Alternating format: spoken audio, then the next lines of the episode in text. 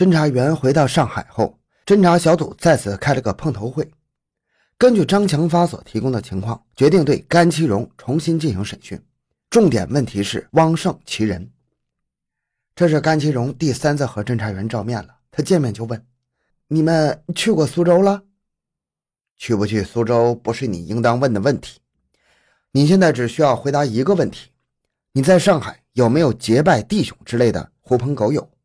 甘其荣吃了一惊，说话显得有些结巴：“呃，这这是什么意思？”“哼，这意思你应当明白吗？”“我我不明白，我真的不明白。”“不明白也好，我们可以给你指点一下。”侦查员不想跟他多费口舌，便说出了汪胜的姓氏：“有一个姓汪的，你认识吗？”“姓汪。”甘其荣的脸上掠过一丝惊慌，随即消失。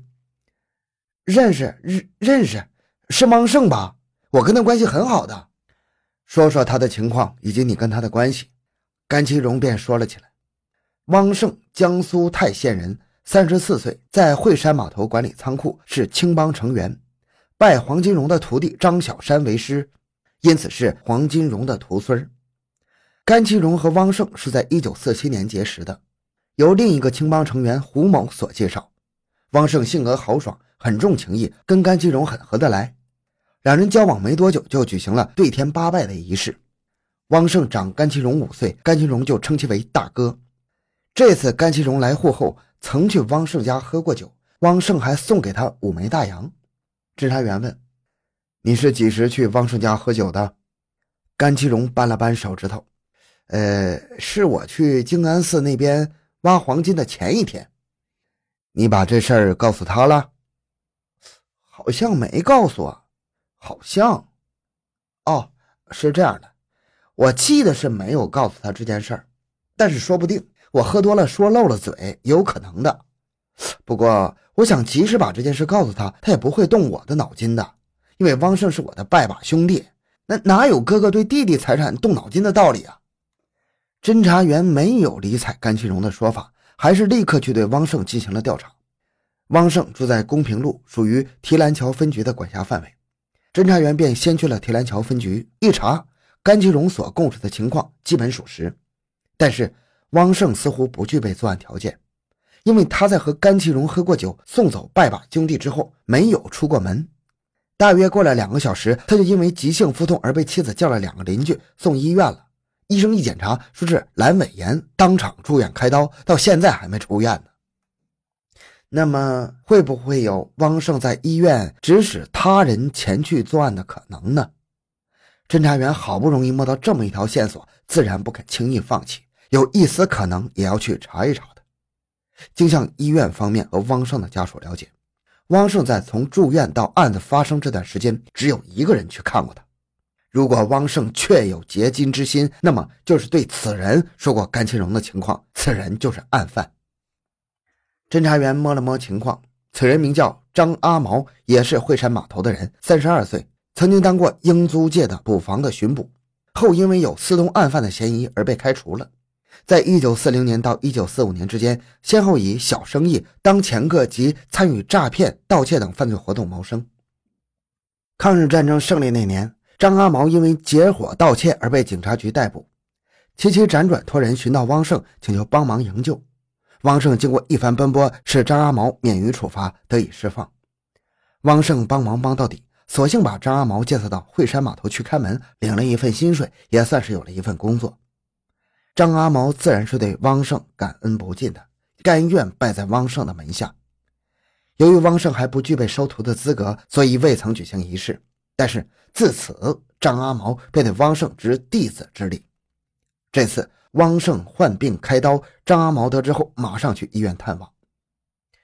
侦查小组组长洪一章听了情况汇报，寻思此事的关键所在是张阿毛去医院探汪胜时，两人交谈了什么，于是便和小王二上医院进行调查。他们分别找了两个护士，与汪胜同病房的几个病人和陪客谈了话，了解到。张阿毛探望汪胜的时间总共是十五分钟。由于汪胜开刀后精神状态不佳，所以护士只让他坐了一会儿就催他离开了。两人谈了什么内容，无人听见。侦查员估测了一下，十五分钟的时间用于谈抢劫甘其荣之事足够了，因为那事交代起来非常简单，没什么多费口舌的，三言两语即可。不过现在没有证据表明两人确实谈了抢劫之事，这事还需要深入调查。正巧这时从提篮桥分局传来消息，说惠山码头报案，张阿毛参与盗窃货物，要求分局采取措施。洪一章拍案喜道：“这是好事啊！先把张阿毛抓起来再说。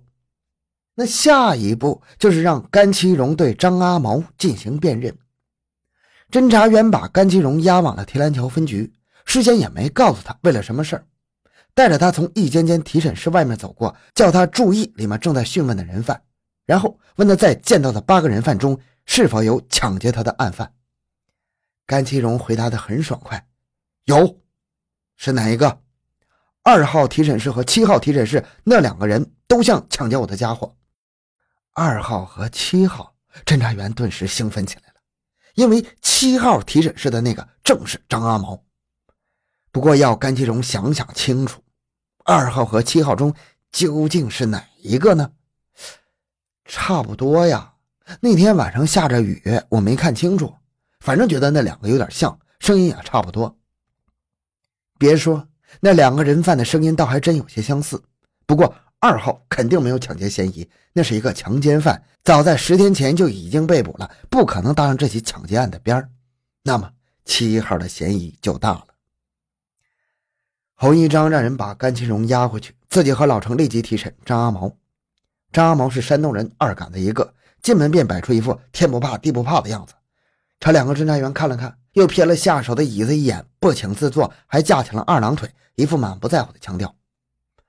洪一章盯着他看了一会儿，说：“把腿放下来，交代你的问题。”张阿毛放下二郎腿，声音很响的说：“问题？刚才不是已经有人问过了？无非是给人通个消息，让几个弟兄从船上捣鼓几趟香烟。我们不谈香烟的事儿，谈你的其他犯罪问题。”张阿毛睁大眼睛。其他犯罪问题，其他有什么问题？要么就是我当年给英租界巡捕房给英国佬当跑腿，那又怎么了？我又没伤人，也没打过共产党，我是在刑事部干，跟政治上的案子不搭边的。我也跟你谈刑事案件，你可以从刑事犯罪的角度去想想。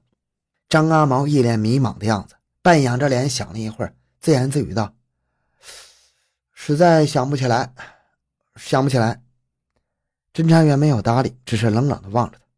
片刻，张毛提出一个要求：“可以给我抽一支香烟吗？”洪一章把香烟和火柴扔了过去。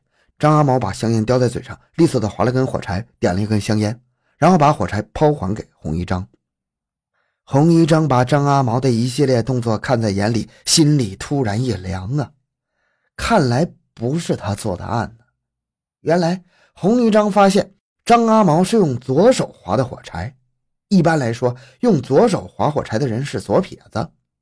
而甘其荣的受伤部位判断，案犯分明是以右手拿枪砸人的，这一点显然和张阿毛的情况不相符啊。洪一章决定试一试对方究竟是不是真的左撇子，于是给了张阿毛一张纸、一支笔，让他把自己的简历写一写。张阿毛只读过三年书，认识的字有限。但是后来在当巡捕的几年里，由于职业的需要，学了一些文化，写出来的字倒还能够凑合。洪一章发现他果真是用左手写字的。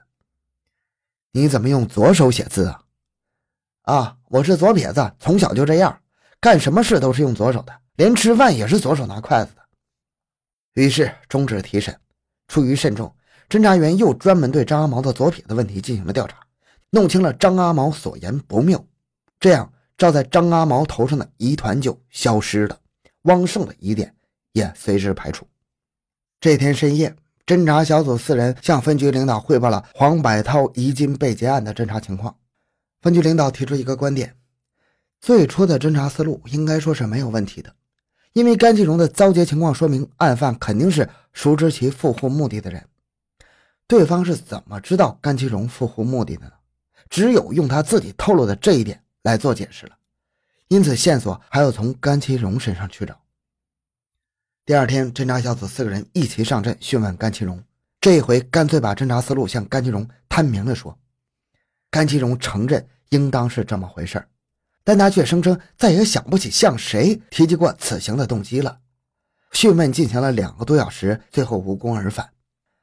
侦查员议了一会儿，想出一个点子：甘其荣在上海期间的活动情况，其房东秦仲金是有所了解的。秦仲金被侦查员约到了附近的一家茶馆，一听来意，便说他不了解甘其荣的情况，因为平时大部分时间他在外面忙生意上的事情，回到家里总是晚上八九点钟了，和甘其荣基本上不见面。侦查员正有点怀疑其所说是否有假的意思时，秦仲金主动提出说：“要么我去问问我家的老婆，她整天在家，要是有人到我家找甘其荣的话，她可能会有数的。”侦查员想想有道理。于是让秦仲金立刻去问，他们坐在这边等着回音。一会儿，秦仲进兴冲冲地赶过来，一看脸色就知道必有消息。果然，他一坐下就开口说了一个情况：出事三天前，有一个妇女来我家找过甘其荣。